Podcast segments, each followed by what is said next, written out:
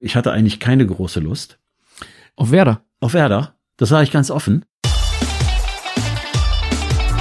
Phrasenmäher, der Fußballpodcast mit Kai Tramann.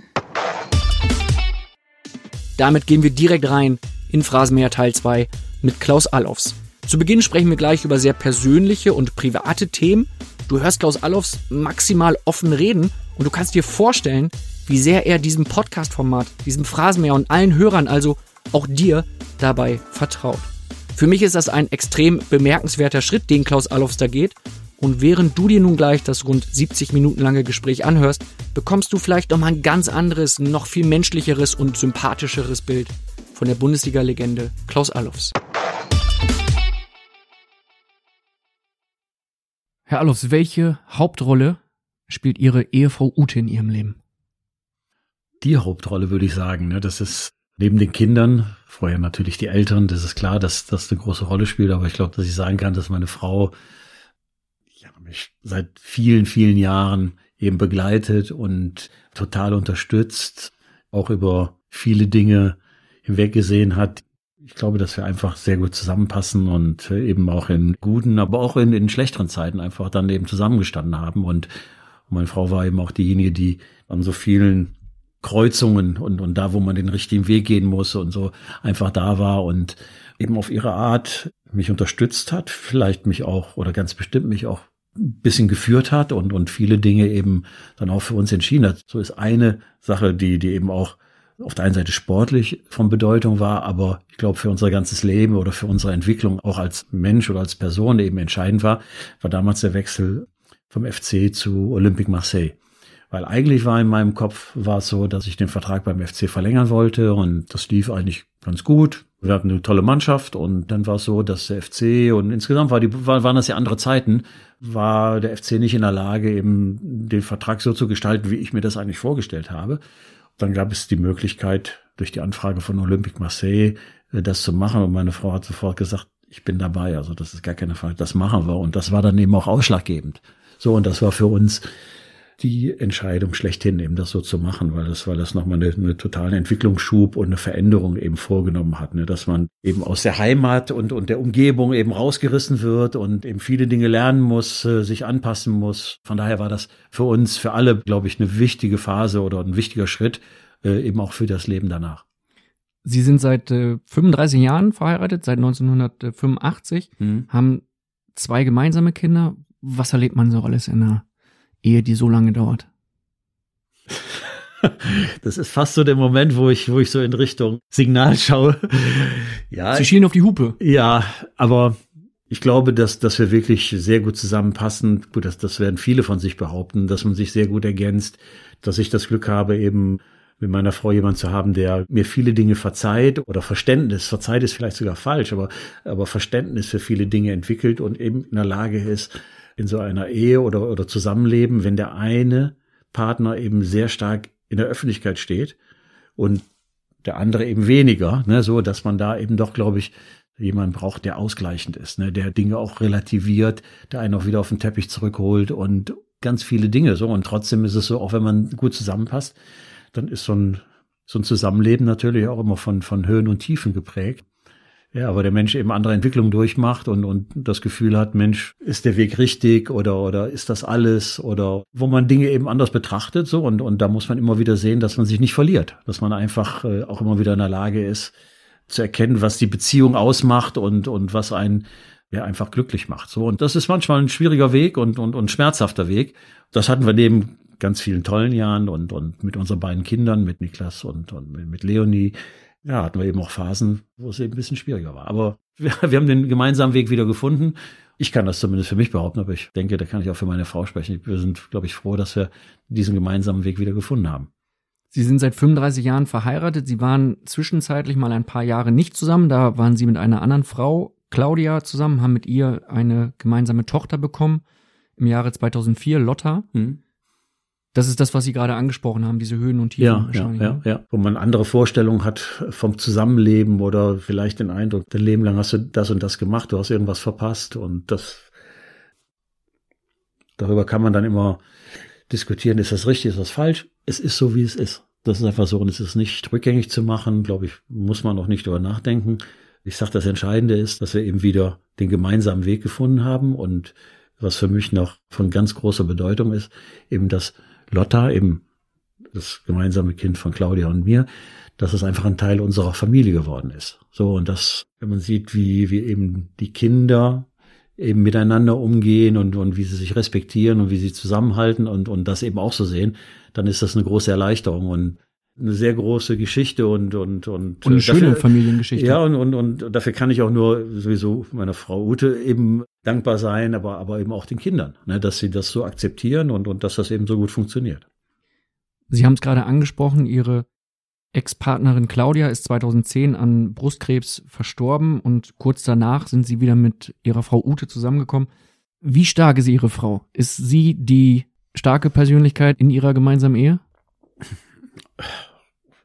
Sie muss sehr stark sein und, und aber jeder hat seine Stärken und in einer Partnerschaft ist es ja auch wichtig, dass diese Stärken zusammengebracht werden. Und wir haben eine lange Geschichte vorher, wir haben eine, eine kürzere Geschichte eben, wo wir uns so ein bisschen nicht ein bisschen, wo wir uns aus den Augen, nee, nicht aus den Augen verloren haben wir uns, haben wir uns nie. Das war, glaube ich, auch das Entscheidende, dass wir nie Streit hatten oder unüberwindlichen Streit, so dass man sich gehasst hat oder wie auch immer. Das kommt ja auch vor, dass man, aber dass es nach verschiedenen Lebensentwürfen einfach einen aussah. Ne? Das ist so und trotzdem war dieser Respekt, der war sowieso immer da und und die Entwicklung eben hin zu meiner Frau, die hatte schon sowieso ein bisschen früher eingesetzt ja, ich weiß gar nicht, ob stark da ausreicht. Das ist schon eine, eine tolle Sache, wenn man, wenn man eben Dinge nicht vergessen, aber, aber wenn man das einordnen kann und eben so viel Vertrauen eben dem Partner entgegenbringt und sagt, ich kann das nicht gutheißen, aber ich kann es vielleicht verstehen oder akzeptieren oder respektieren und, und, und wir haben trotzdem eine gemeinsame Zukunft. So. Und das ist von großer Bedeutung und das ist neben ganz vielen Dingen, wo sich die Dinge eben glücklich gefügt haben, ist, ist das vor allem bei den Problemen, die damit zusammenhängen und, und, und was sicherlich auch traurig ist,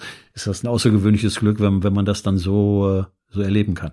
Haben Sie ihr schon mal in der Öffentlichkeit ausführlich genug Danke gesagt oder ist das jetzt der perfekte Zeitpunkt dafür? Ja, in der Öffentlichkeit sowieso nicht. Das ist, äh, nee, nee, das habe ich nicht. Aber das ist auch etwas, was, wenn ich das jetzt über die Gelegenheit jetzt machen würde, würde ich sagen, was ist denn mit dir? Spinnst du? Das musst, das kannst du mir sagen. Das habe ich auch schon getan, aber deswegen muss ich jetzt keine Worte jetzt speziell an sie richten und sage, ich weiß, dass wir einfach gemeinsam glücklich sind und dass wir in der Lage sind, schwere, schwere Zeiten zu überstehen und wir sind in der Lage eben auch gute und glückliche Zeiten trotzdem richtig einzuordnen und trotzdem nicht den Boden unter den Füßen zu verlieren und dass wir eben viele Dinge richtig einschätzen können, dass wir in vielen Dingen eben Glück hatten dass man in manchen Situationen eben auch gefordert wird und, und dass das große Proben sind, auf die man gestellt wird, so, aber dass, dass wir insgesamt, glaube ich, uns als glückliche und zufriedene Menschen darstellen können. Sie wirkten vor allen Dingen als Manager immer sehr bemüht, Ihre Familie aus der Öffentlichkeit zu halten. Täuscht das oder war das so? Ist das die alte Schule gewesen? Nicht die alte Schule, aber ich glaube, dass die Tatsache, dass ich nun mal einen Beruf ergriffen habe, der sich zu 100 Prozent in der Öffentlichkeit abspielt, dass das nicht bedeuten muss, dass das eben auch für die Familie genauso gelten muss. Viele denken, dass das nur Vorteile hat. Menschen, aber auch Kinder können da durchaus mal unsensibel sein. Und wenn man zu viel von sich preisgibt, kann das manchmal auch zu negativen Erfahrungen führen. Haben Sie die gemacht? Ich persönlich habe die natürlich gemacht, aber ich habe ja nicht die Entscheidung mit 15 oder 16 Jahren getroffen mit dem Wissen, was mich hinterher erwartet oder inwieweit mein Leben in der Öffentlichkeit stattfindet. Ich habe davon geträumt, für Fortuna Düsseldorf Profi zu werden, mal im Rheinstadion zu spielen, Nationalspieler zu werden. Das war mein Traum. Alles andere muss ich ja lernen und muss damit umgehen und das geht auch ganz gut. Das sind ja kleine Schritte und, und dann hinterher ist es Normalität und das Verhalten in der Öffentlichkeit ist davon geprägt. Man weiß, dass man erkannt wird. Man weiß, dass man eigentlich nie ganz privat ist. Aber die Kinder oder, oder auch meine Frau oder alle, die, die im Umfeld sind, die haben das ja nicht gewählt. Von daher glaube ich, haben die auch ein Recht einfach darauf, dass man das soweit es geht, außen vor hält. Ne, dass das sowieso nicht komplett geschieht, das ist klar. Aber dass das Auswirkungen hat, wenn der Vater mit seinem Verein eben nicht gewinnt oder wenn der irgendwo drin steht, der hat das und das falsch gemacht, dass sich das natürlich auf das Leben der Kinder in der Schule zum Beispiel auswirkt, das ist doch selbstverständlich. So, und da muss man sehen, dass man da irgendwo ein dass man die Kinder sowieso eben daraufhin so ein bisschen schult oder ihnen das verständlich macht oder dass man eben auch so, so ein halbwegs nützlichen Schutzschild eben aufbaut. Wie prägend und entscheidend war da das Schicksal ihrer Mutter Maria, die sich 1981 das Leben genommen hat? Ja, hm. ich weiß, ich weiß gar nicht, wie prägend das jetzt ist. Ich glaube, dass das ganz schwierig für meinen Vater natürlich war. Viel schwieriger als für uns, die sich schon so ein bisschen abgenabelt hatten. Für meinen Bruder, der noch ein bisschen dichter dran war zu der Zeit. Und wir hatten eine, eine, sehr enge Bindung eben zu unserem Elternhaus, haben auch noch lange wirklich auch zu Hause noch gewohnt und, und dann ist aber an der Zeit eben sich auch zu lösen. Dann passiert sowas, wo man ja sich viele Fragen stellt, warum ist das so? Hat man was übersehen oder was hätte man besser machen können? Wie hätte man das verhindern können und, und, und. Ganz viele Fragen, die man sich stellt, aber worauf man keine abschließende Antwort kriegt. Irgendwo muss man dann sagen, so, es geht weiter. Hört sich hart an, aber, aber irgendwo muss man Dinge einfach dann akzeptieren und ist auch im Nachhinein ganz schwierig und, und sowas passiert nicht von heute auf morgen, aber dass man eben Veränderungen sieht und dass jemand, der eben doch sehr glücklich ist, insbesondere auch eben glücklich über den Weg, den ihre Söhne gemacht haben, ne, und, und, und begeistert eben sich für Fußball interessiert hat und so, ne, dass dann eben so eine Veränderung stattfindet und eine Wandlung stattfindet, die dann eben in, in so einer, in so einem Verhalten dann mündet, ne, wo, wo man es einfach nicht erklären kann. Es sind, sind Fragen, die, die eigentlich nicht zu beantworten sind, ne. Ihr Bruder Thomas erzählt in einem Interview mit dem Magazin Elf Freunde, dass auch ihr Ruhm, also der Ruhm von Ihnen und von Ihrem Bruder Thomas, da eine Rolle gespielt hat.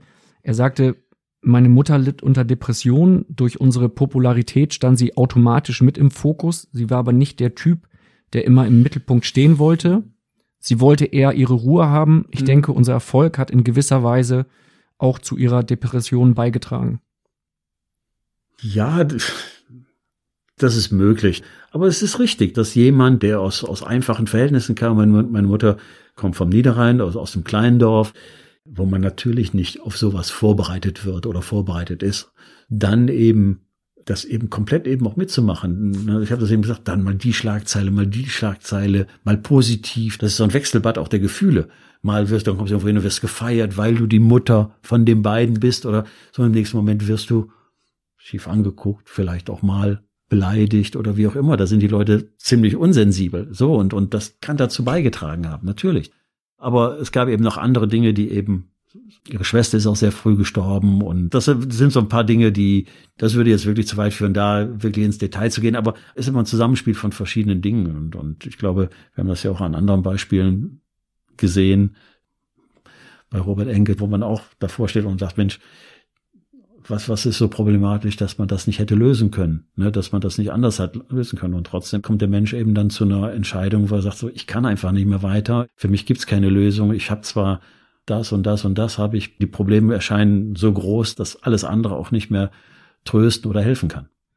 Ist das dann für Sie auch so ein Punkt, wo Sie bewusst oftmals dann dicht machen, was die Öffentlichkeit angeht, also Ihr Privatleben da raushalten? Ganz ehrlich, ich meine, wenn wir hier so ein Gespräch führen, dann geht es ja auch darum, viele Dinge eben auch zu sagen, die sonst nicht ausgesprochen werden, wo einfach nicht die Zeit reicht oder wo man auch nicht dahin geführt wird und, und aus dem Zusammenhang gerissen, macht es dann auch wenig Sinn. Deswegen also ist das hier eine Situation, wo man vielleicht doch ein bisschen mehr Preis gibt als vielleicht sogar als man möchte, wo man vielleicht hinterher sagt, hm, muss das sein, weil für alle kann das so ein bisschen befreiend wirken. Es kann aber auch verletzlicher machen. Das kommt immer auf den Empfänger an was er eben daraus macht und wie er das für sich aufnimmt und wie er das, wie er das verarbeitet. Ich glaube, für die Beteiligten ist es immer gut, das, das zu thematisieren und darüber zu sprechen und das so ein bisschen rauszulassen, weil alles, das einfach in sich hineinzufressen und so, das macht's schwierig. Aber es gibt nicht immer die Gelegenheit dafür, ne? Oder es gibt nur ganz wenige Gelegenheiten dafür.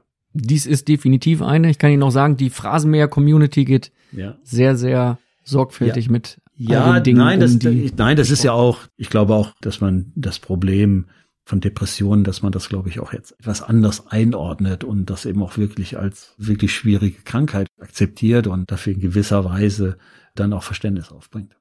Sprechen wir mal über Ihre absolute Traumkarriere als Spieler. Ab wann war Ihnen klar, aus mir wird mal ein ganz großer? Puh. Erstmal durfte ich zuerst gar nicht in den Fußballverein erst als mein Freund, mein Nachbar, als der zu TuS Gerresheim gegangen ist und dort sich im Fußballverein angemeldet hat, da wurde darüber nachgedacht. Zuerst muss ich in den Turnverein. So, das war auch gleich bei uns um die Ecke und fand, das war praktisch und Tuskeresheim war jetzt auch nicht weit weg, aber das war vielleicht ein Kilometer weg. Erst mit neun habe ich begonnen, im Verein zu spielen. Das ist für heutige Verhältnisse relativ spät. Damals war das nicht ganz unnormal. Wir waren immer, das gilt für meinen Bruder genauso wie für mich, wir waren immer die Kleinsten. Also wirklich Spätentwickler. Wir waren immer schnell und, glaube ich, ganz geschickt und haben schon immer auf dem Schulhof eigentlich immer die Spiele gewonnen. Also von daher war das bisschen zu erahnen, dass man ganz gut spielt. So, und dann eben so die ersten Jahre bei, bei Tuskeresheim, wenn man dann eben immer die meisten Tore schießt. Und wenn man dann zu Fortuna Düsseldorf geholt wird, so, und dann, dann geht das eigentlich so weiter, also wenn man, wenn man so ein bisschen so lokale Berühmtheit wird, so, also der ist schon gut. Ziemlich spät bin ich dann zur Jugendnationalmannschaft berufen worden, so, und dennoch, dennoch wollte die Fortuna mir nicht sofort einen Profivertrag geben. Und wollte mich erstmal in die zweite Mannschaft stecken, wo mein Vater gesagt hat, kommt nicht in Frage. Wenn die dich nur dafür haben wollen, dann gehst du woanders hin. So, und dann hat sich, die Fortuna das auch anders überlegt. Dann war das erste Jahr war noch ziemlich, war ein bisschen holprig und so und und man darf nicht vergessen, ich habe meinen ersten Profivertrag unterschrieben beim Körpergewicht von 59 Kilo. Von Robustheit war da also nicht die Rede, sondern das war nur Schnelligkeit und Geschicklichkeit und um, um sich da durchzusetzen. Aber dann ging es doch relativ schnell dass man eben auch die Akzeptanz bekommen hat innerhalb der Mannschaft. Ein Glücksfall für mich war damals Dietrich Weise als Trainer, der mir totale Unterstützung gegeben hat, der eben meine Fähigkeiten gesehen hat und eben auch so sensibel war oder, oder so feinfühlig, eben auch die Dinge eben herauszuarbeiten, eben mangelnde körperliche eben Voraussetzungen zu dem Zeitpunkt eben aber andere Dinge eben dann herauszustellen und der einfach gesagt hat, du bist mein Mann und ich glaube, was, was immer das Allerwichtigste ist auch, dass man immer jemanden hat, der an die Fähigkeiten des anderen glaubt. Bei allem kann ich das Schlechte sehen oder kann das Negative rausstellen. Aber wenn man an jemanden gerät, der die guten Dinge in den Vordergrund zu stellen, ohne die schlechten jetzt zu vergessen oder außen vor zu lassen, aber dann kann man glücklich sein, weil gerade in so einer Phase kann alles passieren. Wenn ich damals an den falschen Trainer geraten wäre, dann hätte es sein können, dass es überhaupt nicht weitergeht. Und so habe ich das Glück gehabt, richtig geführt zu werden und es ging gut. Erklären Sie doch mal bitte den jüngeren äh, Phrasenmäher-Hörern, die Sie jetzt nicht aktiv äh, haben spielen sehen, was waren Sie für ein Stürmertyp und welcher aktuelle Spieler, welcher aktuelle Stürmer kommt Ihnen am nächsten? Mich gibt's noch. Werbung. Mein Name ist Dagmar Rosenfeld. Und ich bin Robin Alexander. Und gemeinsam besprechen wir im Weltpodcast Machtwechsel jeden Mittwoch das, was das politische Berlin bewegt. Wird die Union ihren Neuanfang meistern? Wie verändert eine Ampelkoalition Deutschland? Und worum geht es aktuell in den Hinterzimmern? Im Machtwechsel erfahren Sie die Hintergründe zu den aktuellen politischen Debatten. Hören Sie rein. Jeden Mittwoch ab 17 Uhr bei Welt und überall, wo es Podcasts gibt. Auf Wiederhören. Werbung Ende. Einmal. ich war, ich war, wenn Claudio ein bisschen schneller wäre. Ja? Claudio Pizarro und schnell wäre, wäre Klaus Allofs. Bei Claudio war es zum Beispiel so, dass wir uns die VHS-Kassette angesehen haben. Dribblings und so weiter. Und Sie haben gedacht, das bin doch ich. War, nein, war, war, alles, war alles gut, war alles gut. Nur dann gab es eine Szene, da schießt jemand aufs Tor und der Ball geht vom Innenpfosten, prallt er zurück. Und alle, die so im Umkreis standen, das war der linke Torpfosten, laufen dahin. Nur Claudio läuft auf den rechten Pfosten. Und was passiert? Der Ball geht vom Innenpfosten, prallt er nach rechts und er steht alleine da und macht rein. Kann man sagen. Ist Glück oder, oder hat eigentlich keine Bedeutung. Nur für mich war das, da entwickelt er ein Gefühl für etwas, was man einfach nicht lernen kann. Und ich glaube, dass Torriecher, wenn man so möchte, dass das einfach etwas war, was ich hatte. Einen guten Schuss mit links.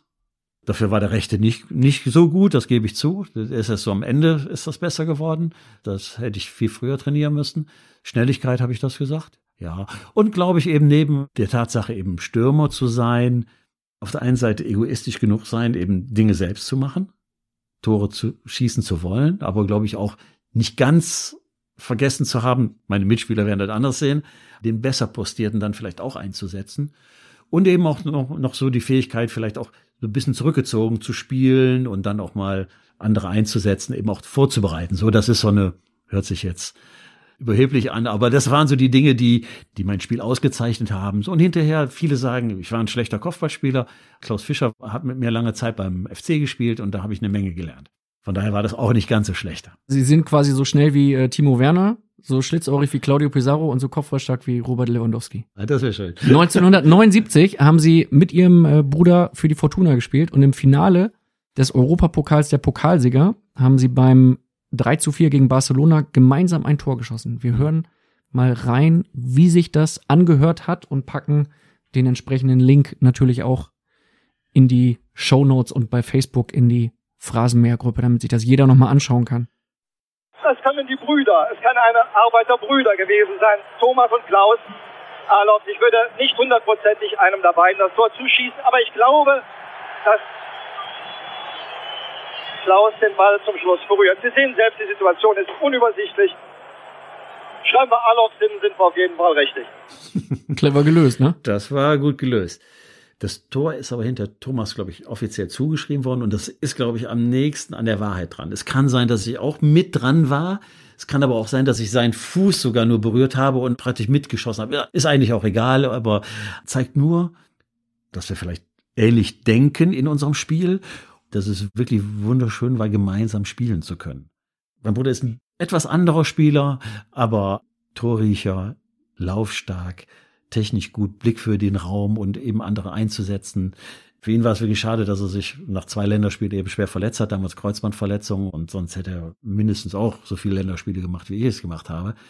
Aber sowohl bei der Fortuna eben zusammen zu spielen, ein super Erlebnis und dann hinterher nochmal beim 1. FC Köln zusammen zu spielen und da sind wir eben leider durch die Verletzung sind wir da relativ früh unterbrochen worden. Wir waren da auf einem super Weg.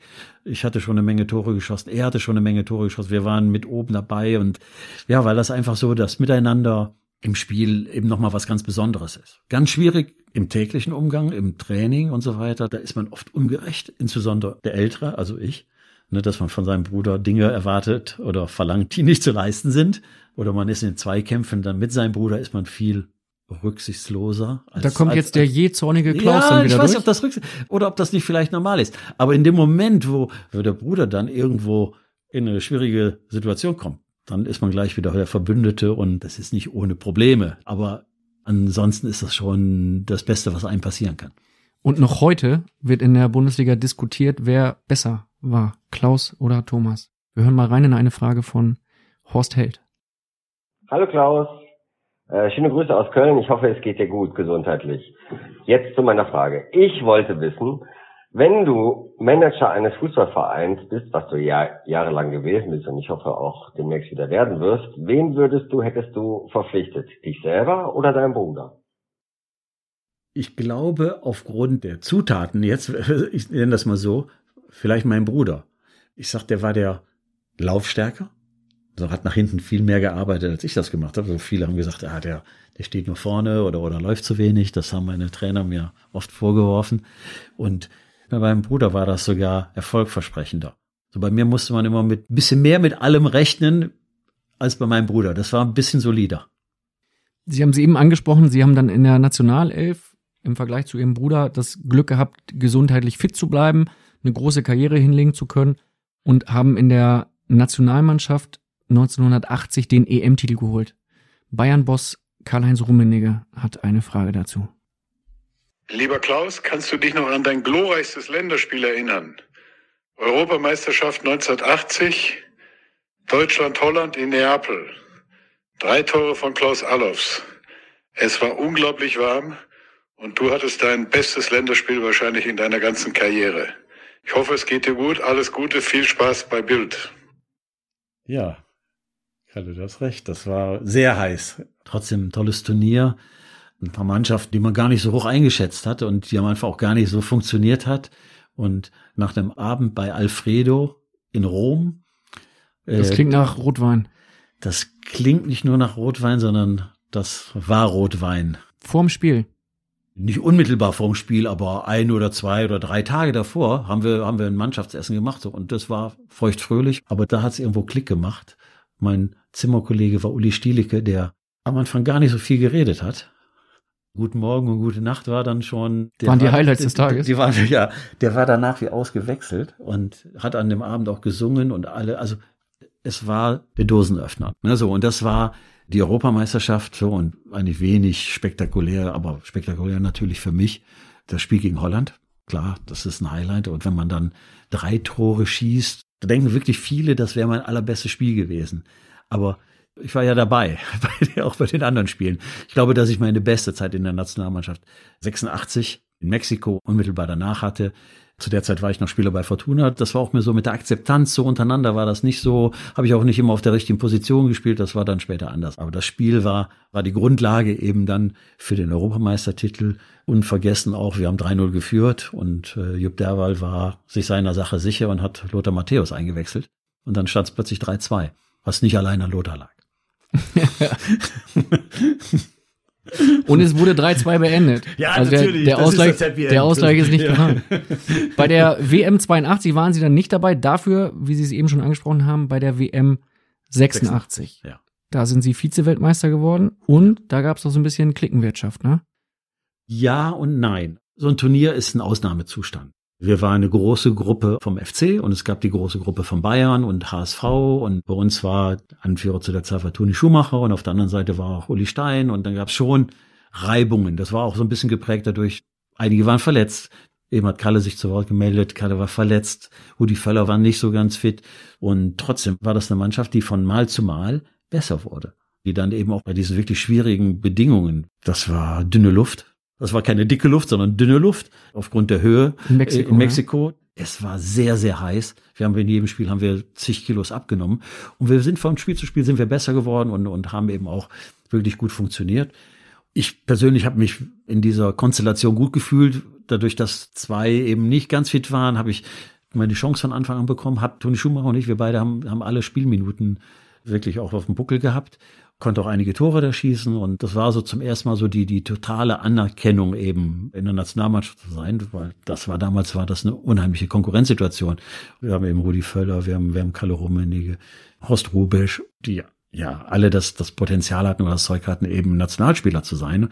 Dann haben wir das letzte Spiel, das werde ich wirklich nie vergessen, im Aztekenstadion, wo man glaube 120.000 Zuschauer ich glaube, wir haben sogar mittags gespielt. Das war unerträglich heiß. Der Platz war grausam. Also einen so schlechten Platz kann man sich nicht vorstellen für ein WM-Endspiel. Und es war wirklich so ein Kessel, der einen fast erdrückt. Ne? Also ganz seltsame Situation. Auf einen Seite das Endspiel unter der Höhepunkt und so. Und dann haben wir gespielt und ja, waren schnell in Rückstand.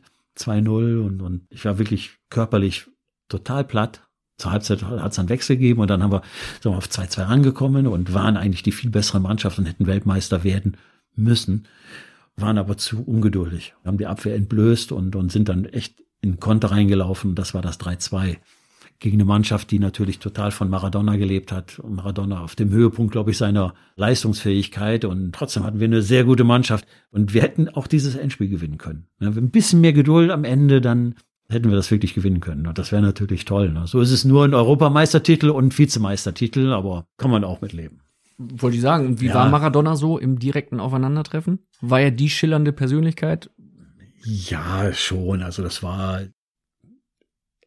ja, ich will nicht sagen außerirdisch, aber das, was er damals, haben glaube ich die meisten auch noch im Kopf, äh, das Tor gegen England, wo er über den ganzen Platz läuft, wo ihn drei oder vier Leute versuchen zu attackieren und er sich immer wieder frei macht, abschüttelt und, und dann dieses Tor macht. Das war eigentlich so, dass er überragende Technik hatte, aber dass er eben auch in der Lage war, bis hin zum Tor den Abschluss dann zu suchen. Und ich glaube, in der heutigen Zeit sieht man es weniger, aber, aber das war, irgendwann war das mal Pelé, der, der eben überragend war. Dann war es mal Franz Beckenbauer, der überragend war. Das war Diego Maradona, der eben so ein Turnier geprägt hat. Also das war schon, eins kann man sagen, ohne Maradona wäre Argentinien niemals Weltmeister geworden, sondern der wäre Weltmeister Deutschland gewesen. Der Thomas Berthold war damals mit dabei mit Ihnen und der hat eine Frage, da steckt, glaube ich, irgendeine kleine Insider-Information dahinter. Ui. Meine Frage an den Klaus wäre, wer war eigentlich der stellvertretende Häuptling nach dem Toni Schumacher 1986? Alles Gute, Thomas Berthold. Der stellvertretende Häuptling. Ich war nicht dabei, ich kann es Ihnen nicht sagen.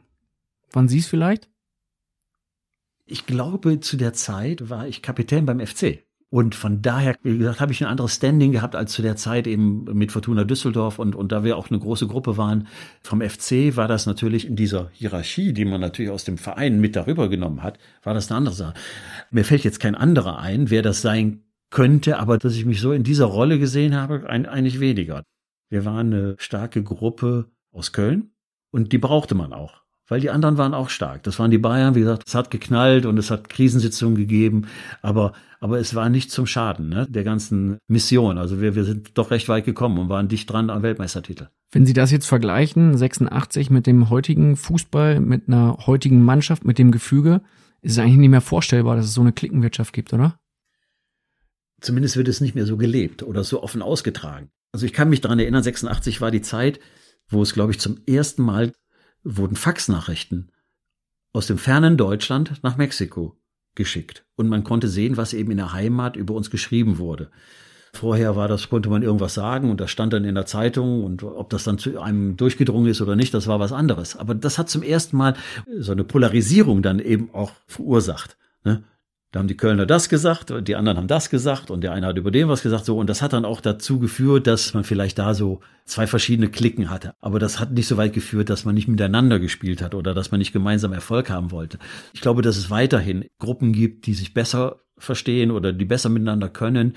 Ich glaube nicht, dass das auch nach außen ausgelebt wird. Sie haben äh, sechs Jahre in Köln gespielt, unter anderem unter Christoph Daum. Und äh, der hat eine ganz spezielle Frage an Sie. Lieber Klaus Allofs, hier sendet dir Christoph Daum die besten Grüße und Wünsche. Über deine sportlichen, fußballerischen Qualitäten äh, ist sehr viel bekannt. Darum meine Frage, kannst du uns einmal erklären, wie es zu deiner Liebe zum Pferdesport gekommen ist? Ich kann mich dran erinnern, dass du sehr oft dich äh, um den Pferdesport gekümmert hast. Weiterhin alles Gute, viele Grüße von Christoph Daum. Tschüss. Vorbildliche Frage kann ich an dieser Stelle sagen. Vorgestellt, also er hat sich selbst vorgestellt, ja, ja. stellt dann die Frage, ja, erklärt sie, verabschiedet sich und stellt sie nochmal vor. Vorbildlich, äh, wie Top. auch bewundernswert, welchen Weg Christoph gegangen ist. Er war Trainer der zweiten Mannschaft oder, oder heute würde man sagen der U23 oder U21 so und wurde dann eben Co-Trainer bei Georg Kessler und hat hinterher das übernommen beim FC, also dass für eine Trainerkarriere daraus geworden ist. Also das ist beachtenswert. Das ist schon toll. Nee, wir haben auch eine Menge Spaß miteinander gehabt und ja, meine Liebe zum Pferdesport rührt von Erlebnissen der frühesten Kindheit. Ich bin mit meinem Großvater, den wir eben schon mal erwähnt haben, als Konditor, er war nicht nur Konditor, sondern es gab auch noch ein Café. Das war angegliedert und das hatte natürlich den ganzen Sonntag auf. Nur um eins war dann eigentlich alles vorbereitet und die Torten waren hergestellt und dann war sein freier Sonntag. Und dann hat er seinen Enkel an die Hand genommen und hat ihn entweder zum Fußballplatz mitgenommen, wo der Onkel dann im Tor gespielt hat. Und dann haben wir uns Fußballspiel angeguckt. Und wenn es keine Fußballspiele gab, dann gab es so ein paar Kilometer weiter die Düsseldorfer Galopprennbahn, Grafenberg und dann sind wir zur Rennbahn gegangen. So, und dann haben wir uns das angeguckt und da ist das wohl irgendwo hängen geblieben. Gemeinsam haben wir die Wettnieten aufgesammelt und haben dann am Abend geguckt, ob da nicht vielleicht doch ein Gewinn dabei war. Und das, das war so die, das war eine Tätigkeit. Aber da bin ich eben schon damit äh, in Verbindung geraten und hatte dann später einen Klassenkameraden, der sehr eng am Pferderennsport eben dran war und da ist das nochmal verstärkt worden. Und ich muss auch sagen, dass ich in der Nähe der Galopprennbahn in Düsseldorf aufgewachsen bin, dass eben so das ganze Milieu, das heißt Trainer, Reiter oder Leute, die in den Stallungen gearbeitet haben, dass das Normalität war, dass die eben dort gewohnt haben oder gelebt haben und dass man sich eben auch damit auseinandergesetzt hat. Das ist immer so mein, mein Hobby dann gewesen und wirklich auch eine Entspannung, die ich bis heute weiter toll finde und sehr, sehr viel Spaß macht.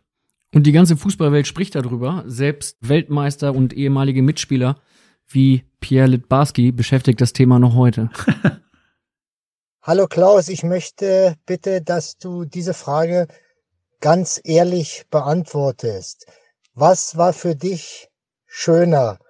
Ein entscheidendes Tor in einem internationalen Wettbewerb oder in Paris beim Prix de l'Arc de Triomphe zu sitzen und im Hauptrennen den Einlauf richtig getippt zu haben.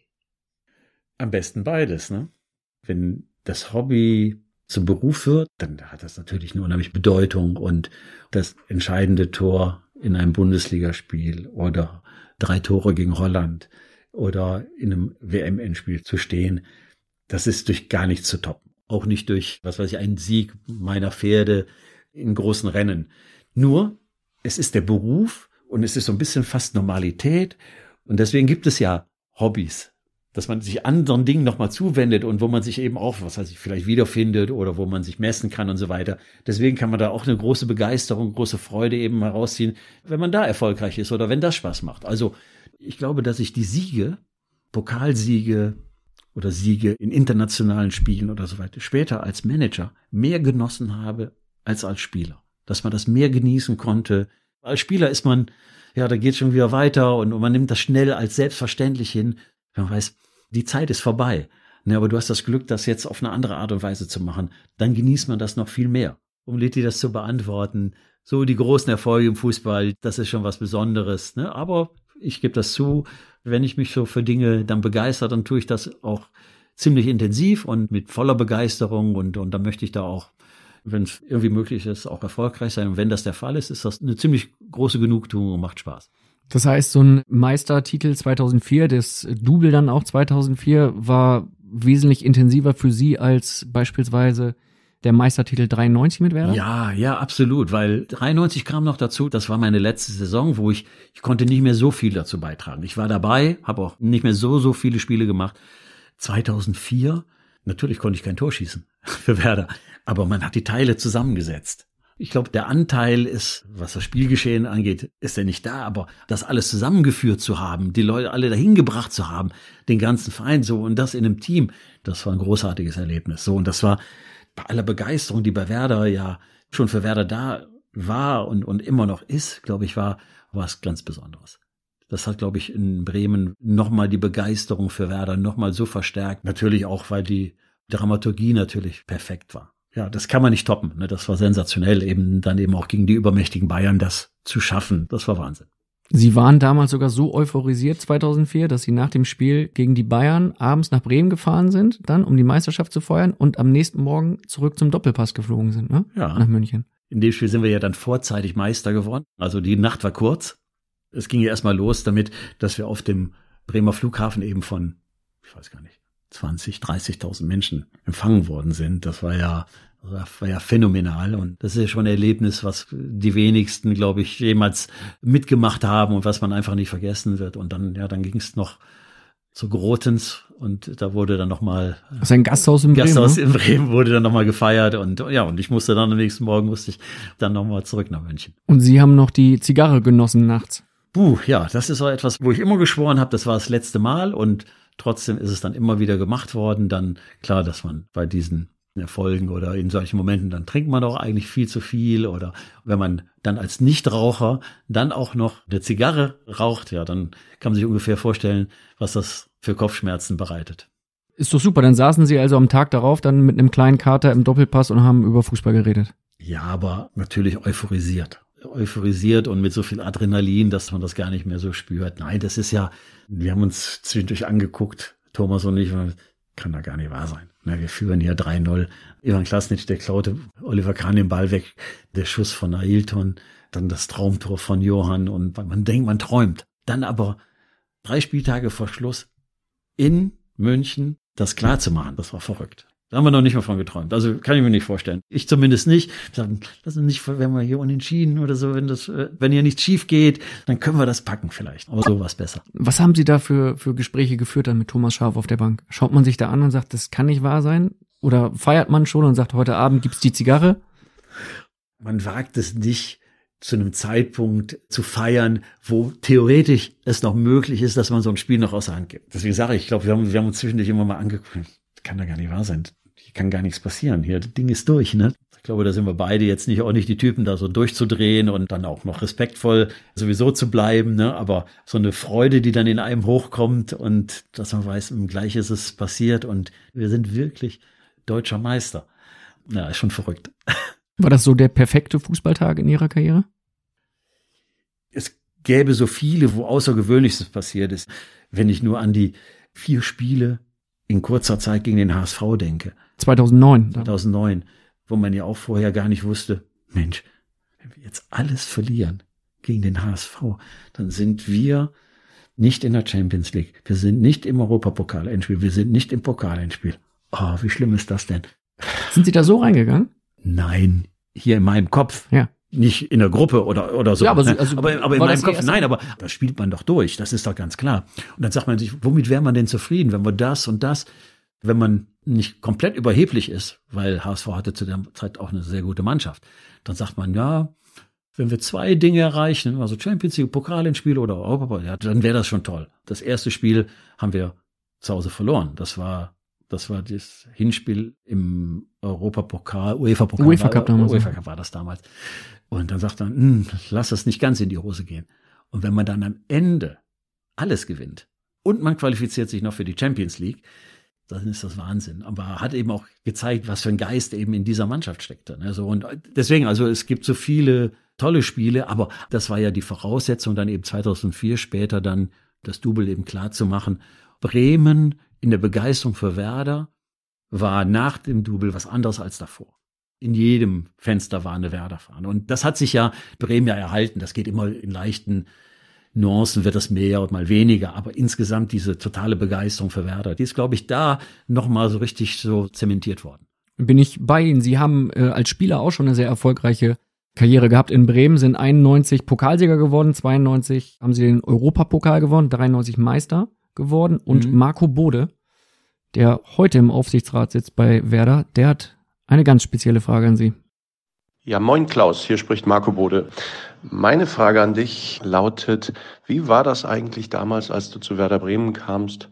Was hat Kali Meschede eigentlich genau zu deinem Knie gesagt? Mir ist nur der Satz von Otto in Erinnerung geblieben, in diesem Knie stimmt gar nichts mehr. Trotzdem haben wir dich ja mit durchgeschleppt zum Europapokalsieg 92. Ich weiß gar nicht mehr, wer da im Finale das entscheidende erste Tor geschossen hat. Aber vielleicht berichtest du nochmal, wie dieser Anfang, die medizinische Untersuchung bei Werder eigentlich genau abgelaufen ist.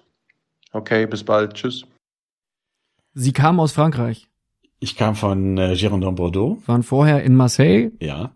Und sind Ich zu Werder bin, ich gekommen. bin Marco so dankbar, dass er diese Frage gestellt hat, weil das ist ja Legendenbildung. Und dann hinterher ist, wurde ja gesagt, er hat ein Holzbein und was weiß ich, um mich zu ärgern. Und dann wurde auch gesagt, Otto Rehagel hat ihn gar nicht mehr trainieren lassen, der musste nicht mehr trainieren.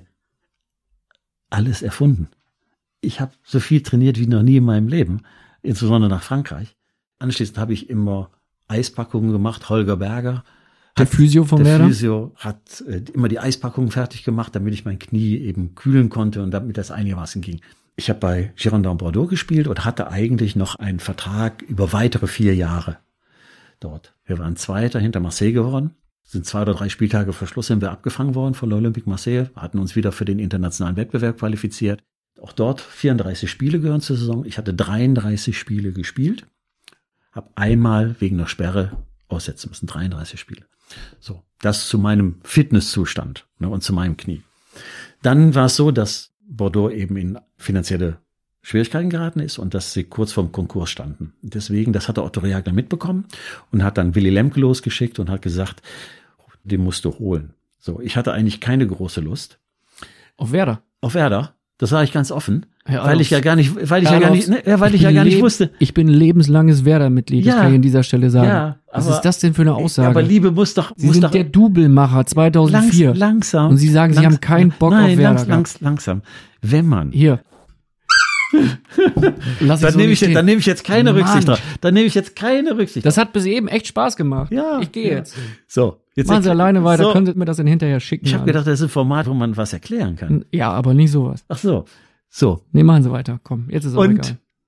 Nee, warum? Sie wollten warum? sagen, warum ich Sie hatte, Werder ich so toll fanden. Ich hatte, äh, nee, weil ich fast im Paradies war. Hatte einen sehr guten Vertrag. Es war eine tolle Mannschaft. Raymond Gotthals war Trainer. Es hat riesen Spaß gemacht, dort zu spielen. Wie gesagt, wir waren Zweiter.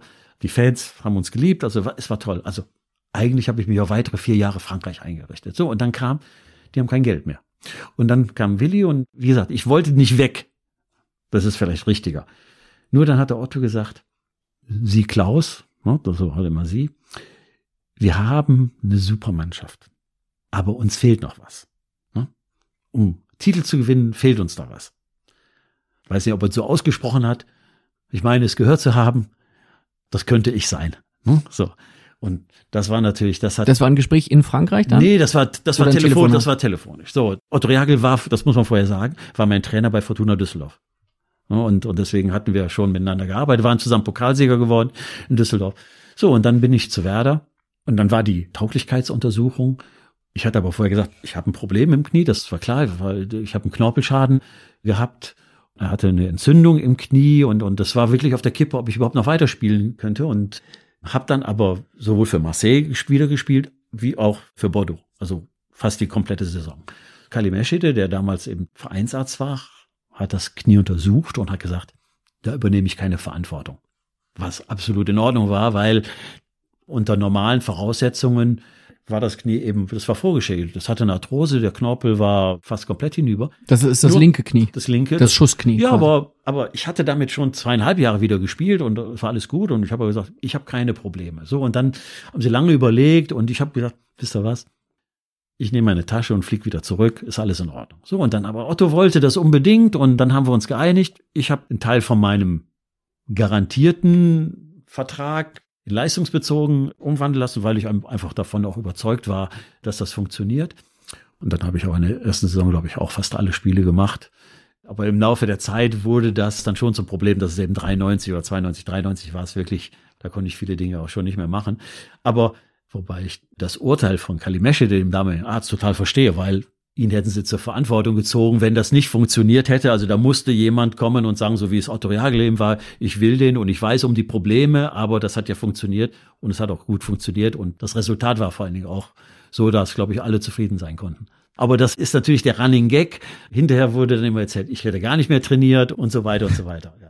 Haben Sie Otto Rehagel und Willy Lemke das damals wissen lassen, dass Sie keinen Bock hatten auf Werder, keinen Bock auf Nein, Bremen? nein, das ist ja falsch. Haben Sie gesagt gerade. Habe ich auch so gesagt, dann war, ja. nein, in unserer Planung war eine Rückkehr nach Deutschland nicht vorgesehen. Erstmal, ich wollte sowieso nicht weg, muss man auch sagen. Wenn man in Bremen gespielt hatte, dann war das recht unangenehm. Das waren schwere Spiele. So wie Johann Miku gefragt hat, bis wann liegt denn der Schnee? Ne? So, das war, war so ähnlich. Wenn es überhaupt irgendwelche Zweifel gab, dann war das wirklich nach paar Tagen war das total ausgeräumt. Erstmal war es eine überragende Einstandsfeier, die damals durchgeführt wurde. Man muss dazu sagen, ich war die einzige Neuverpflichtung.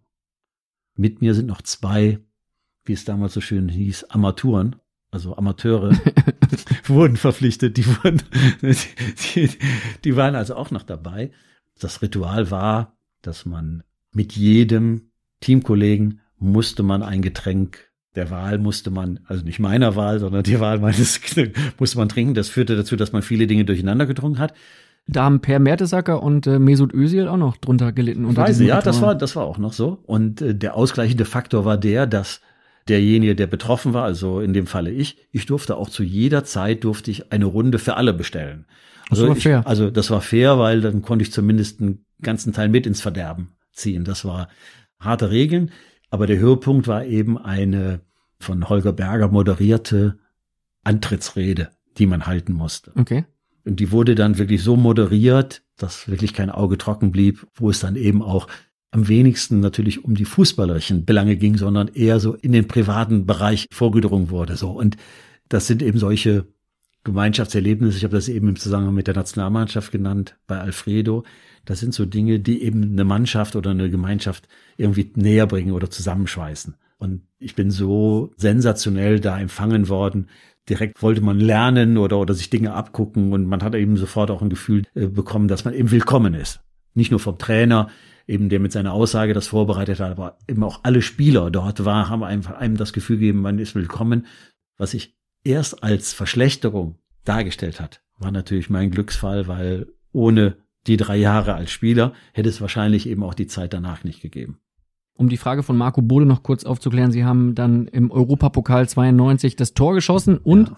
dann noch einen entscheidenden Pass gespielt auf Windenrufer, den ja, damaligen ja, Sturmkollegen, der dann das 2-0 geschossen hat. Genialer Sturmkollege, selten mit so einem guten Spieler und auch verrückten Spieler zusammengespielt, aber sensationell, hat großen Spaß gemacht, mit ihm zu trainieren und, und zu spielen, weil, weil das ein wirklich außergewöhnlicher Spieler war.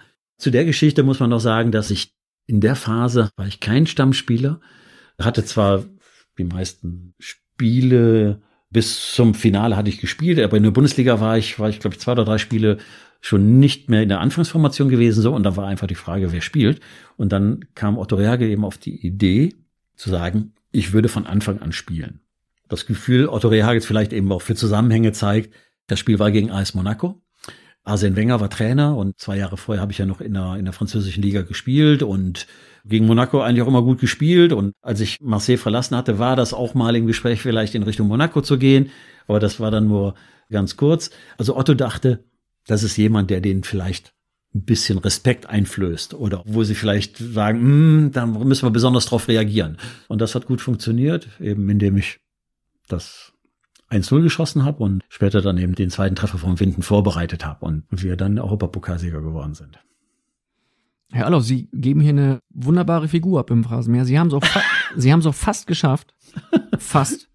Es kommen noch die Fragen aus der Phrasenmäher-Community und ich kann Ihnen schon mal eine kleine Denkaufgabe für die nächsten Minuten mit auf den Weg geben. Sie müssen noch eine Top 11 formieren eine Mannschaft, bei der Sie sagen, das ist meine absolute Top 11. Es können Spieler sein, mit denen Sie zusammengespielt haben. Es können auch Spieler sein, die Sie als Manager verpflichtet haben.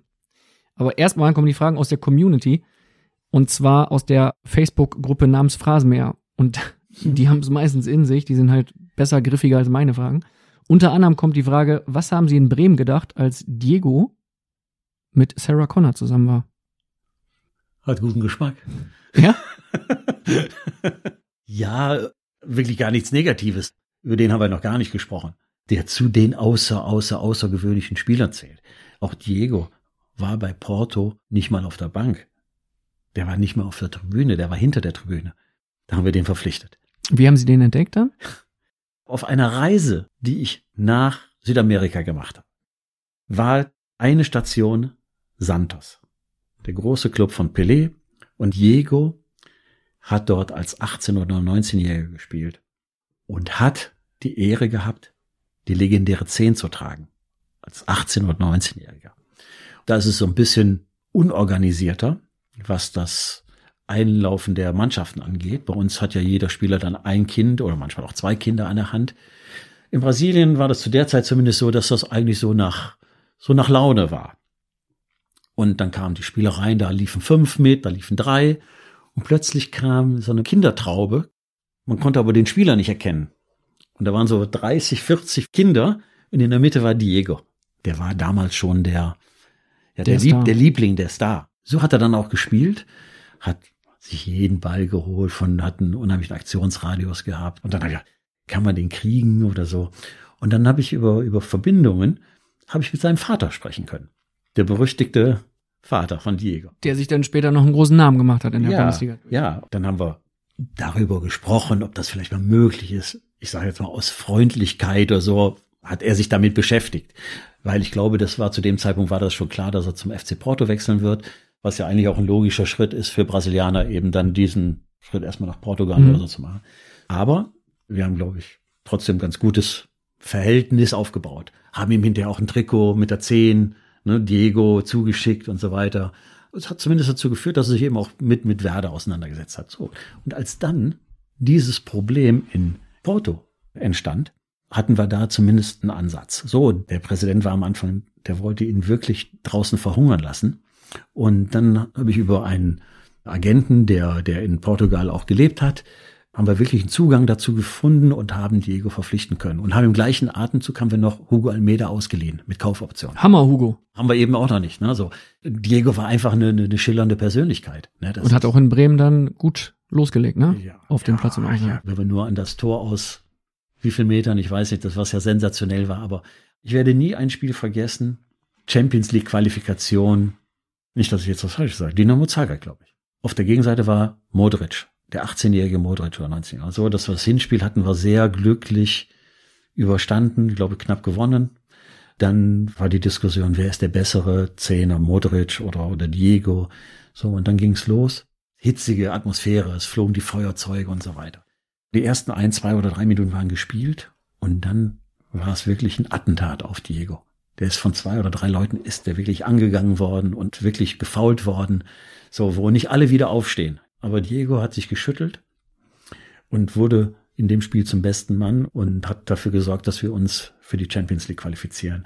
Das ist, glaube ich, so die, neben aller seiner Qualität, die er hat, neben seinen Fehlern, die er als Spieler hat, weil das Spiel auf ihn bezogen sein muss. Aber wenn es drauf ankam und wenn man ihm wirklich an der richtigen Stelle getroffen hat, dann war er zu unglaublichem fähig und, und, und hat auch Verantwortung übernommen, hat dann auch manchmal zu viel gemacht, aber er hat diesen Willen eben zum Siegen gehabt.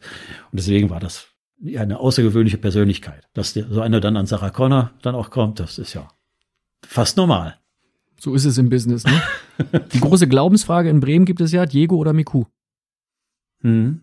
Aber das ist fast. Wenn Sie jetzt ein Wort nennen dürfen, Diego oder Miku, einen Namen? Diego oder Miku, sag ich Özil. Nein, macht, ist, ist alles nicht gerecht. Johann mit seiner Art einfach das Spiel einfach zu halten und zu beschleunigen, seine Ballan- oder Mitnahme, dadurch direkt neue Situationen zu schaffen, glaube ich, für einen Stürmer viel angenehmer mit Johann zu spielen als mit Diego, der ja viel mehr über die eigene Aktion, Einzelaktion, lange am Ball war, manchmal auch zu lange am Ball war. Aber wie gesagt, immer in der Lage war, dann den Elfmeter, den Freistoß, auch den genialen Pass dann trotzdem rauszupacken. Ne? Also deswegen, aber Johann ganz anders. Natürlich ist er in einem Atemzug mit denen zu nennen. Und dann Mesut, wo wir im Training gestanden haben, mit Thomas Schaf dann auch geguckt, wenn dann Spielformen waren und wo wir gesagt haben, sag mal, hättest du den Ball gespielt oder hättest du den Passweg gesehen? Damals schon außergewöhnlich und dann noch die Schnelligkeit mit dem Ball und so weiter. Also der gehört absolut in eine Riege mit Johann, äh, Diego und, und Mesut. Das, das passt schon zusammen, ja. Herr Olofs, die nächste Frage aus der Facebook-Gruppe Phrasenmäher. Welcher Transfer, der am Ende doch geplatzt ist, wurmt Sie am meisten? Also gab es mal einen Transfer, wo Sie gesagt haben, Mensch, den hatte ich eigentlich schon sicher und dann wurde das doch nix. Es gibt so viele, an denen man ganz dicht dran war. Wenn man mehr Geld gehabt hätte, die vielleicht bekommen hätte, gab es sicher eine ganze Menge von Spielern, die dann auch einen äh, sensationellen Weg gegangen sind. Da aber, wo wir mit dem VfL Wolfsburg eigentlich ganz dicht dran waren, war Martial zum Beispiel. Aber da war er noch ganz jung und trotzdem viel Geld und Lukaku, der wäre gerne gekommen, aber dann war es zu viel Geld. Ne? Das ist dann, wo man einfach eine Vorstellung hat, Mensch, was, was könnte so einer dann bewegen in der Bundesliga oder könnte die Mannschaft besser machen und oder könnte das vor allen Dingen auch, auch wenn es teuer ist, kann das trotzdem eine vernünftige, auch, auch wirtschaftlich gesehen eine vernünftige Investition sein. Ja, da gibt's schon eine Menge, ne, die fast da gewesen wären. Jemand, den wir gerne gehabt hätten, dann hinterher haben wir seinen Bruder gehabt, war Toni Kroos.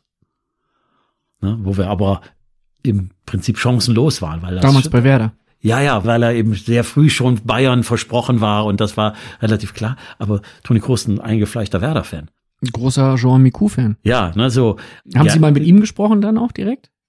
Oder mit seinem Vater? Oder wie ist das abgelaufen? Das war schon alles in trockenen Tüchern. Also ist ja sehr früh schon den Weg gegangen. Wir haben uns natürlich das eine oder andere Mal unterhalten und dann zu hoffen, dass es mal gar nicht mehr läuft dass dann dann im Moment kommt, dass man ihn abgreifen kann und, und überzeugen kann, zu Werder zu kommen. Das ist leider nicht passiert. So ein typischer Allaus-Transfer, ne? ja, da muss man ja manchmal muss man hoffen, dass es nicht so gut läuft. Aber das macht jetzt noch viel Spaß, immer zu schauen, welche Spieler sind da durchgelaufen und wo sind die jetzt? Und, und die sind ja jetzt teilweise noch. Nils Petersen zum Beispiel, der ja sensationell immer noch seine Tore macht ein Sandro Wagner, der noch, welchen Weg hat er gemacht, den wir nach einer Kreuzbandverletzung eben vom MSV Duisburg damals geholt haben. Das hat dann nicht so funktioniert. Ja, und sowieso gibt's ja zig, zig Spieler, die irgendwann mal bei Werder reingeschnuppert haben. Und das ist das Schöne, dass nur wenige gibt, die sagen, Werder war verschwendete Zeit. Ich glaube, dass alle ein bisschen was mitbekommen haben. 15 Minuten verschwendete Zeit war für Sie ein Interview 2006 im DFB-Pokal. Damals haben sie mit Werder gespielt beim FC St. Pauli. St. Pauli gewinnt 3 zu 1 am Ende auf Schnee und sie hatten live in der ARD bei Moderator Gerhard Delling einen tollen Zoff mit dem Pauli-Präsidenten Corny Littmann. Wir hören mal rein und es dreht sich viel um das bimmelnde Handy von Corny Littmann und er ist in der Sendung dann auch noch halb dran gegangen. Wir hören uns das Ganze mal an. Aber ich verstehe beide Seiten. Ich muss ganz ehrlich sagen, bei äh, der, das hat was von Spiel ohne Grenzen, bei der Rutschpartie und trotzdem. Ja, wir müssen uns doch im Klaren sein, was wir wollen. Wenn wir Spaß haben wollen, dann müssen wir das hier so machen. Oder wenn wir seriös Fußball spielen wollen, dann dürfen wir es nicht machen. Das ist ganz einfach. Ja, Ja. immer mit der Ruhe. Ich würde sagen, wir sehen Fußballspiel unter schwierigen Bedingungen. Wir sehen äh, Das ist ein Spaßspiel. Nee, wir Das ist sehen ja, hier FC rutschen die Leute durch die sehen- Gegend und, und äh, können sich verletzen. Nee, ich finde, wir sehen FC St. Pauli, der ausgesprochen gut Ja. spielt. und Nee, hat auch ein St. Pauli. Emblem da drauf. Ähm, Ja, alles habe ich. Das vielleicht machen. Sie es jetzt kurz aus, dann können wir Ich noch ein bisschen es weiter. So, jetzt ist es aus. Wunderbar. Das Telefon klingelt bei Corny Littmann und Sie sagen auch noch im Spaß, ist es der Schiedsrichter. Ja. Weil viele Dinge waren nicht nachzuvollziehen. Also vielleicht, um das nochmal in Erinnerung zu rufen. Weißt du, was war es? Das 2006, das war Ja, das, was- äh, was- das Viertelfinale. Viertelfinale. Ja.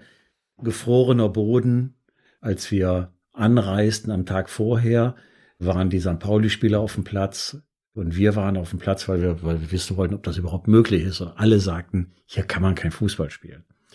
Die Umstände, das werden heute wieder viele anders sagen, waren so, dass der DFB sich darum gar nicht gekümmert hat. Sie hatten keine Platzkommission hingeschickt. Die Übertragung war schon fix. Ich glaube, es war das letzte Spiel, was, glaube ich, auch Reinhold Beckmann moderieren sollte. Oder es war darauf ausgerichtet. Felix Brüch war der Schiedsrichter. Am Morgen kam der um 11 Uhr oder, oder wann war dann die Platzkommission. Es war alles aufgebaut und das Spiel sollte stattfinden. So. Und es war einfach eine Schweinerei. Das war ein Glücksspiel. Jetzt kann man ja noch sagen, wenn fünf Zentimeter oder zehn Zentimeter Schnee liegen, dann muss man mit den Bedingungen muss man klarkommen, aber nicht, wenn es gefährlich ist. So wie es dann auch passieren musste, war es so, dass sich Miro Klose in dem Spiel verletzt hat. Ist auf die Schulter gefallen und ist lange Zeit ausgefallen. So, und das, das passiert nicht auf einem bespielbaren Platz. Natürlich kann das alles passieren, aber die Art der Verletzung passiert so nicht. So, und dann kam auch noch dazu, dass wir mit den Verhältnissen, das hat meine Laune natürlich dann auch noch beeinflusst, dass wir mit den Verhältnissen überhaupt nicht klargekommen sind. Und St. Pauli hat das gut gemacht. Die haben aus, aus der Situation das Beste gemacht. Nur in dem Fall war ich einfach ziemlich sauer, mich auch mit jemandem, der tolle Dinge macht und erfolgreicher Geschäftsmann ist, aber wo ich mir schon herausnehme, ein bisschen mehr vom Fußball zu verstehen und von der Beurteilung, ob man auf so einem Platz spielen kann, mir da Belehrungen anhören musste, so, und das, das fand ich eben unpassend. Und dann klingelt sein und, Handy und dann noch. noch, gut, das war ja vielleicht keine Absicht, aber dann ist man sowieso durchgeladen und, und nimmt das dann eben auch als Respektlosigkeit oder wie auch immer. Wir fühlten uns an dem Tag oder, oder zu dem Spiel einfach ungerecht behandelt. Es war nicht die richtige Vorgehensweise und wir haben das nicht erst nach dem Spiel gesagt, nachdem wir verloren hatten, sondern wir haben das vorher gesagt. Vielleicht war das sogar der Fehler, dass wir einfach uns zu sehr damit beschäftigt haben und vielleicht hätte man das Ding einfach durchziehen müssen oder gar nicht so viel Wert drauf legen. Aber da war mein Sinn für Gerechtigkeit oder unser Sinn für Gerechtigkeit war einfach größer, dass wir sagen, das, so kann das nicht sein. Das war sehr ärgerlich. Man kann den Pokal verlieren, auch gegen unterklassige Mannschaft. Dann spielt man schlecht und kann man auch sauer sein, aber auf so eine Art dann eben im Viertelfinale auszuscheiden, das ging in Richtung Betrug. Ja? Man so, ja, der, an der Qualität unserer Mannschaft. Es war ein DFB-Pokal-Viertelfinale. So, und nicht, wie ich gesagt habe, irgendwie eine Spaßveranstaltung, wo wie bei Spiel ohne Grenzen Seife hingelegt wird und dann guckt man mal, wer am besten darüber rutschen kann oder so, sondern es geht darum, einfach die bessere Mannschaft eben herauszufinden. Bei den Verhältnissen war das nicht möglich.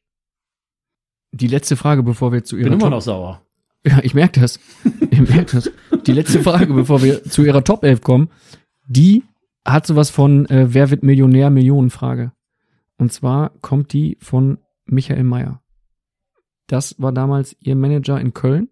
Sie standen im UEFA-Pokalfinale gegen Real Madrid. Damals. Was, was nicht viele wissen. Das Finale wurde mit Hin- und Rückspiel ausgetragen. Sie haben das 1 zu 0 geschossen im Mhm. Hinspiel, haben 5-1 verloren, haben das Rückspiel dann ähm, in Berlin spielen müssen, weil wir im Halbfinale wegen Pyrophorien hatten wir eine Platzsperre, was eigentlich auch wunderbar reinpasst. Eine Mannschaft fürs Endspiel zu sperren, ist unvorstellbar, war aber auch nur möglich, weil wir, weil der Gegner Real Madrid war. Da bin ich auch, wenn, wenn ich nachträglich noch bestraft wäre. Das war unglaublich, dass wir so behandelt worden sind. Wie gesagt, also dann haben wir das Rückspiel in Berlin spielen müssen vor 20.000 Zuschauern und, und so viele wie normalerweise bei einem Hertha-Spiel halt sind. Ne? ja, ja, genau. ja. Zu der Zeit und, und aber, aber im Müngersdorfer Stadion wäre es, wäre es eben Hexenkessel gewesen. Und das Besondere ist, Real Madrid hat zu dieser Zeit auch eine eklatante Auswärtsschwäche gehabt. Die haben zu Hause haben die immer gewonnen, aber die haben die Auswärtsspiele haben die immer hoch verloren, haben wirklich und die wären mit wackelnden Knien wären die in dieses Rückspiel gegangen, aber in Berlin war das was anderes. Michael Mayer hat dazu eine Frage. Geht so in die Kategorie Wer wird Millionär Millionenfrage. Guten Morgen, lieber Klaus. Das wünscht dir äh, Michael Mayer. Wir haben uns beim 1. FC Köln kennengelernt. Du warst Spieler, ich Geschäftsführer. Aus dieser gemeinsamen Zeit äh, habe ich folgende Frage an dich. 1986 erreichten wir mit dem 1. FC Köln das UEFA-Pokalfinale gegen Real Madrid. Welcher Spieler auf der Gegenseite machte später eine ähnlich erfolgreiche Karriere als Manager, wie du es getan hast? Ich weiß gar nicht, war er nur Manager? Also ich habe ich hab jemanden im Kopf, mein Gegenspieler im Hinspiel war Camacho. Der ist es aber nicht. Valdano. Der Argentinier. Der Argentinier. Ich weiß gar nicht, ob er nicht sogar auch Trainer war. Erst Trainer und dann. Erst Trainer und dann eben erfolgreicher Manager. Ich glaube, der müsste es eigentlich sein. Ist das richtig? Ja.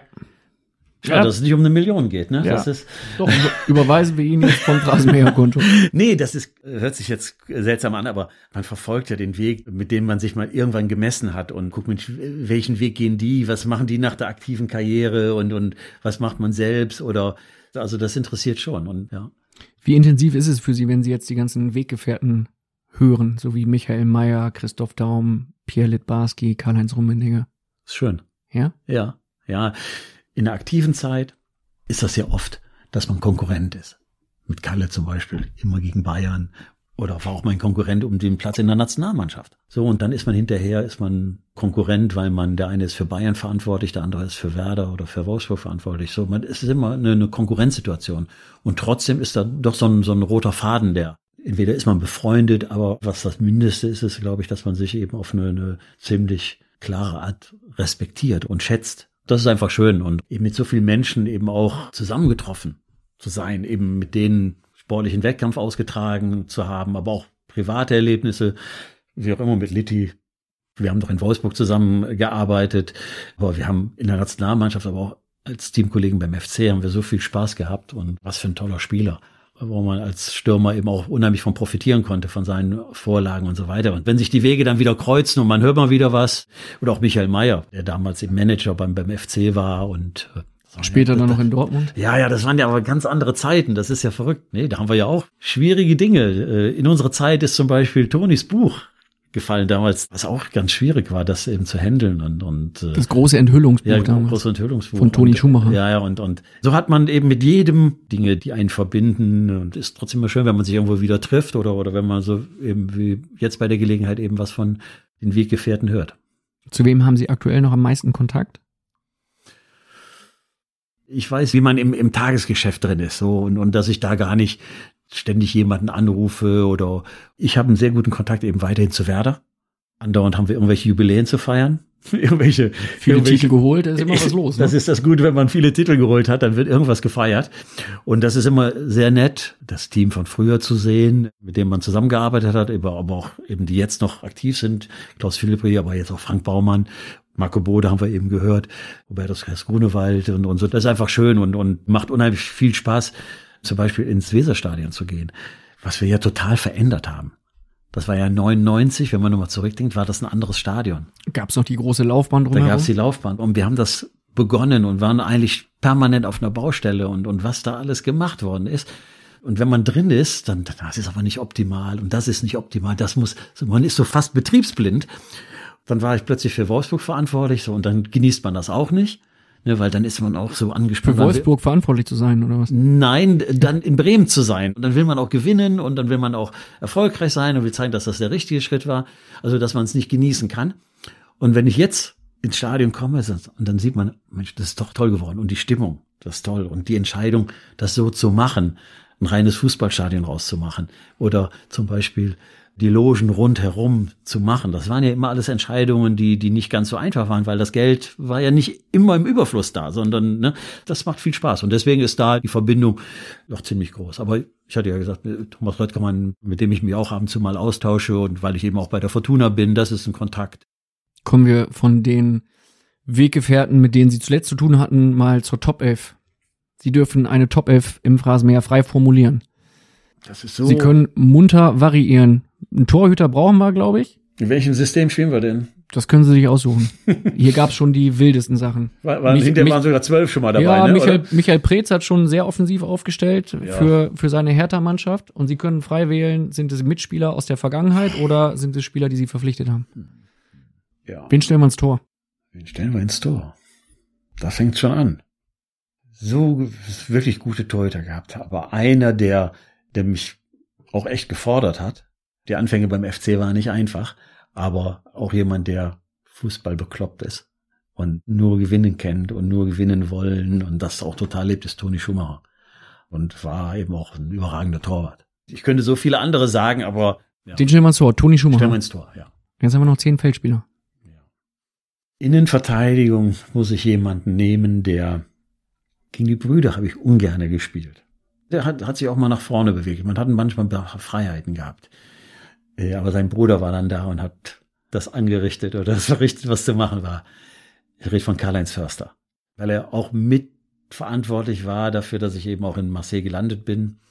Jemand, der nicht nur ein sensationeller Abwehrspieler war, sondern der auch noch richtig gut Fußball spielen kann oder konnte.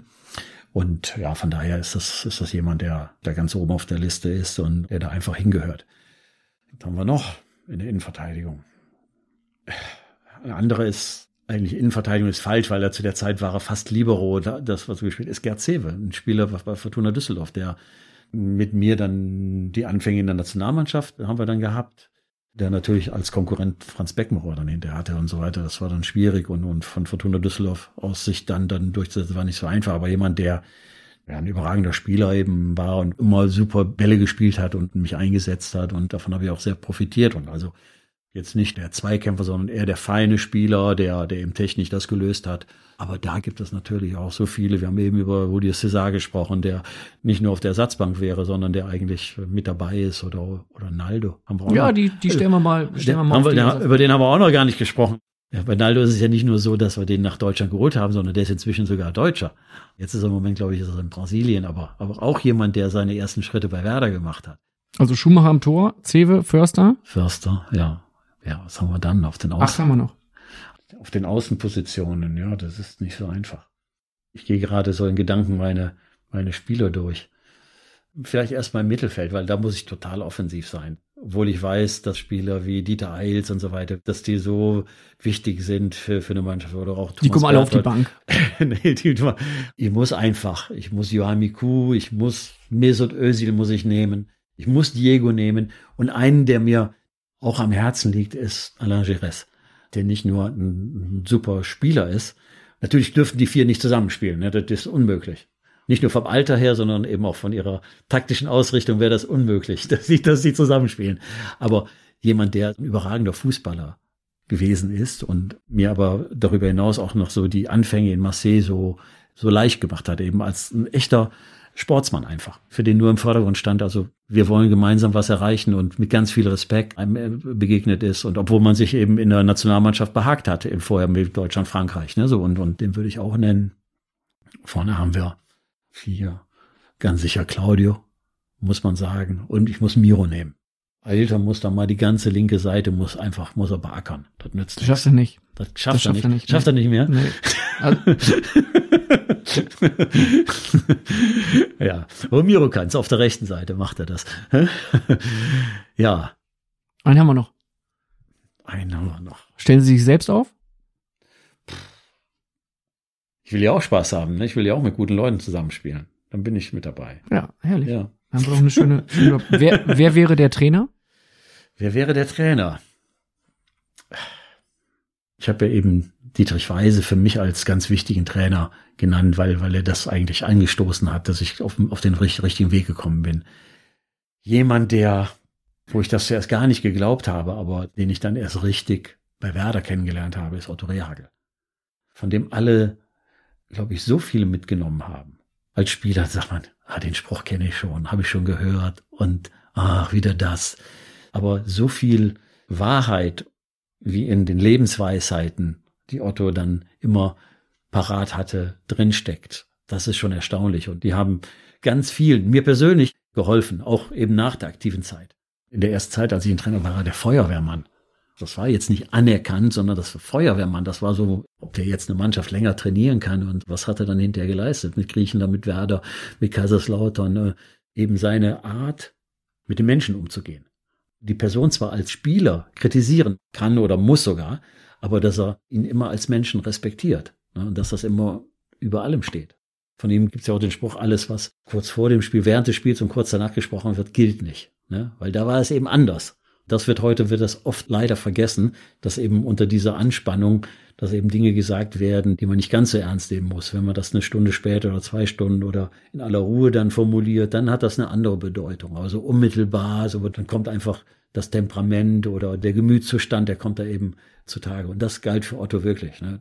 Der hat schon viele entlassen, die er dann am nächsten Tag sofort entlassen, ja? die aber am nächsten Tag wieder einstellen musste. Oder, oder auch wollte. Naja, also, also das ist sicher, sicher ein Trainer, der, der die Top 11 trainieren darf. Der, der die Top 11 absolut trainieren darf. Klar, Thomas Schaaf dürfte sie auch trainieren, weil wir haben so tolle Erinnerungen. Den machen wir zum Co-Trainer. Den machen wir zum Co-Trainer. Äh, technischer Direktor ist er jetzt auch. Ja, Können wir passt, auch. Passt perfekt. Auch, ne, so. Ein ganz toller Trainer. Leider nur ein Jahr gehabt, Raymond Gothals, der auch eigentlich in die Kategorie Otto Rehagel mit Fußball, Weitsicht oder Sachverstand einfach die Dinge angegangen ist, was schon bewundernswert war, ja. Gibt es zum Abschluss jemanden, bei dem Sie sich bedanken wollen? Jemanden, dem Sie schon immer mal Dank aussprechen wollten? Ich hoffe, dass ich es schon getan habe, aber bedanken muss ich mich eben bei meiner Familie. Das ist ganz wichtig. So, und dazu gehört meine Frau, dazu gehören insbesondere meine Kinder, die ganz sicher die das auch alles toll finden, aber für die das oft schwer war. Das darf man nicht außer Acht lassen. Wo man eigentlich seinen Vater haben will, dann kommen Leute und ja, nehmen einen in Beschlag oder man ist nie so unbeobachtet und man hat oft eben auch keine Zeit, ja, was leider vorkommt und was man dann auch irgendwann bereut. Also von daher glaube ich, war das nicht immer einfach für alle in der Familie. Also von daher, wenn ich mich irgendwo bedanken muss, ist, dass sie das eben auch so mitgemacht haben und das eben so toleriert haben und oft eben ihre eigenen Interessen auch in den Hintergrund gestellt haben. Das darf man oft nicht vergessen. Manchmal wären Dinge wichtiger als eben das Spiel oder der Auftritt da und da und das haben sie immer mitgemacht und haben mir das eben ermöglicht, dann eben auch immer für den Fußball eben so da zu sein, wie das dann auch der Fall war. Ich möchte mich äh, bei Ihnen bedanken für zwei sehr schöne, intensive, ausführliche und sehr, sehr unterhaltsame Phrasenmäherfolgen. Ja. Vielen, vielen Dank und ich hoffe, dass wir sie bald wiedersehen dürfen in der Bundesliga als Bundesliga-Boss, wo auch immer sie möchten. Ja, dann werde ich damit konfrontiert, was ich jetzt alles gesagt habe. Das ist dann so. Aber Sie können immer sagen, hey, das war im Phrasenmäher. Was im Phrasenmäher passiert, bleibt im Phrasenmäher. Das ist gut. Ist das quasi ist so fast so eine alte Otto Rehagel-Weisheit. Ja, das ist schön. Vielen Dank, Klaus Allos. Gerne, hat Spaß gemacht. Und zum Abschluss habe ich eine kleine Empfehlung für dich. Falls du den Phrasenmäher mal über Alexa hören möchtest, so kannst du dort nun den wunderbaren Phrasenmäher-Skill starten. Das geht ganz einfach, indem du folgendes sagst. Alexa, starte Phrasenmäher. Dann kannst du auch gezielt Folgen anwählen, indem du beispielsweise folgendes aussprichst. Alexa, öffne Phrasenmäher und spiele Folge 49. Oder indem du sagst, Alexa, öffne Phrasenmäher und springe 50 Sekunden nach vorne. Probier das gerne mal aus, da kannst du ein bisschen mit rumspielen und keinen Schreck bekommen. Auch da hörst du meine Stimme. Also ich begrüße dich dann persönlich in dem Phrasenmäher-Skill auf Alexa. Probier es mal aus, teste es einfach und wenn du Bock hast, lass direkt eine positive Bewertung da. Danke, dass du es ausprobierst und danke auch fürs Zuhören. Ebenso vielen Dank an die Bildreporter Jörg Tschoche, Tobi Altscheffel, Markus Balscheweit, Ulrika Sickenberger, Philipp Ahrens und Mirko Frank für die großartige Unterstützung bei dieser Folge. Und danke an Daniel Sprügel und Simon Wimmeler von Sportsmaniac für die Produktion. Hier im Phrasenmäher geht es schon bald weiter mit der nächsten Folge. Wer der neue Gast sein wird, was alles passiert, das erfährst du in der Facebook-Gruppe mit dem Namen Phrasenmäher als erstes. Melde dich dort gerne an. Dort können wir zwischen den Folgen auch munter diskutieren und uns austauschen. Ich freue mich drauf. Schau mal vorbei.